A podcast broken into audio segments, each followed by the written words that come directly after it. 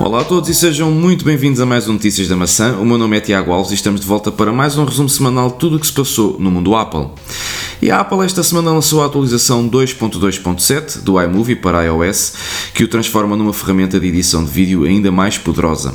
A atualização traz várias novidades, mas a mais esperada é o suporte à edição de efeitos de vídeo gravados em Chroma Key. Para quem não sabe, o Chroma Key é o famoso fundo verde que permite adicionar imagens nesse mesmo fundo verde sem que seja notado que está um fundo verde por trás, portanto é uma, uma edição uh, mais avançada, por assim dizer.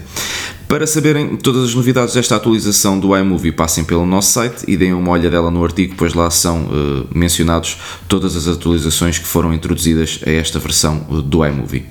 Esta semana também a Microsoft anunciou no seu blog oficial uma nova aplicação do iCloud realizada em parceria com a Apple, estando a mesma já disponível na Microsoft Store. Com efeito, os utilizadores de um PC Windows uh, com o Windows 10 e que tenham dispositivos da maçã poderão uh, passar a ter acesso a todos os elementos da sua conta iCloud, tais como o iCloud Drive, fotos, mail, contactos, calendário, lembretes, favoritos do Safari, entre outros. Apesar dos utilizadores de Windows já poderem utilizar o serviço da nuvem de Cupertino há algum tempo, esta otimização numa só aplicação faz todo o sentido e, consequentemente, trará várias vantagens aos utilizadores. Ainda no decorrer desta semana, um pouco no rescaldo do iOS 13, eh, Rafael Mauton publicou na sua conta de Twitter uma fotografia que tirou ao seu iPhone quando este tentava eh, fazer um restauro eh, ao smartphone. E essa imagem mostra o quê? Mostra uma ilustração do que aparenta ser um cabo de alimentação com uma porta USB-C. Quererá isto dizer que o próximo iPhone a ser lançado em setembro já virá com a tão esperada porta USB-C? Cá estaremos para vos contar tudo. Continuem atentos porque nós estaremos sempre em cima do acontecimento.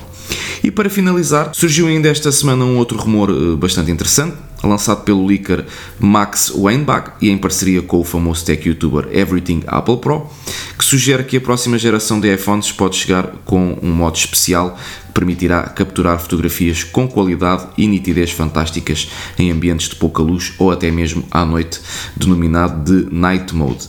Se assim for, esta tecnologia deverá ser muito semelhante à Night Sight da Google, que é uma tecnologia impressionante, uma vez que foi graças ao Night Sight que o Pixel 3 se conseguiu destacar de monstros da fotografia em smartphones como o Huawei Mate 20 Pro e posteriormente o P30 Pro. Por esta semana é tudo. Já sabem que para estas e outras notícias do mundo Apple podem sempre passar pelo nosso site em atapple.pt. Sigam-nos nas nossas redes sociais, subscrevam os nossos podcasts e deixem os vossos comentários e já agora deixem também a vossa avaliação no podcast. Como eu costumo dizer sempre, só com os vossos uh, comentários e as vossas avaliações é que poderemos sempre melhorar o nosso trabalho. Deste lado, Tiago Alves do All Things Apple, foi um prazer estar deste lado. Espero por vocês na próxima semana. Um grande abraço e fiquem bem.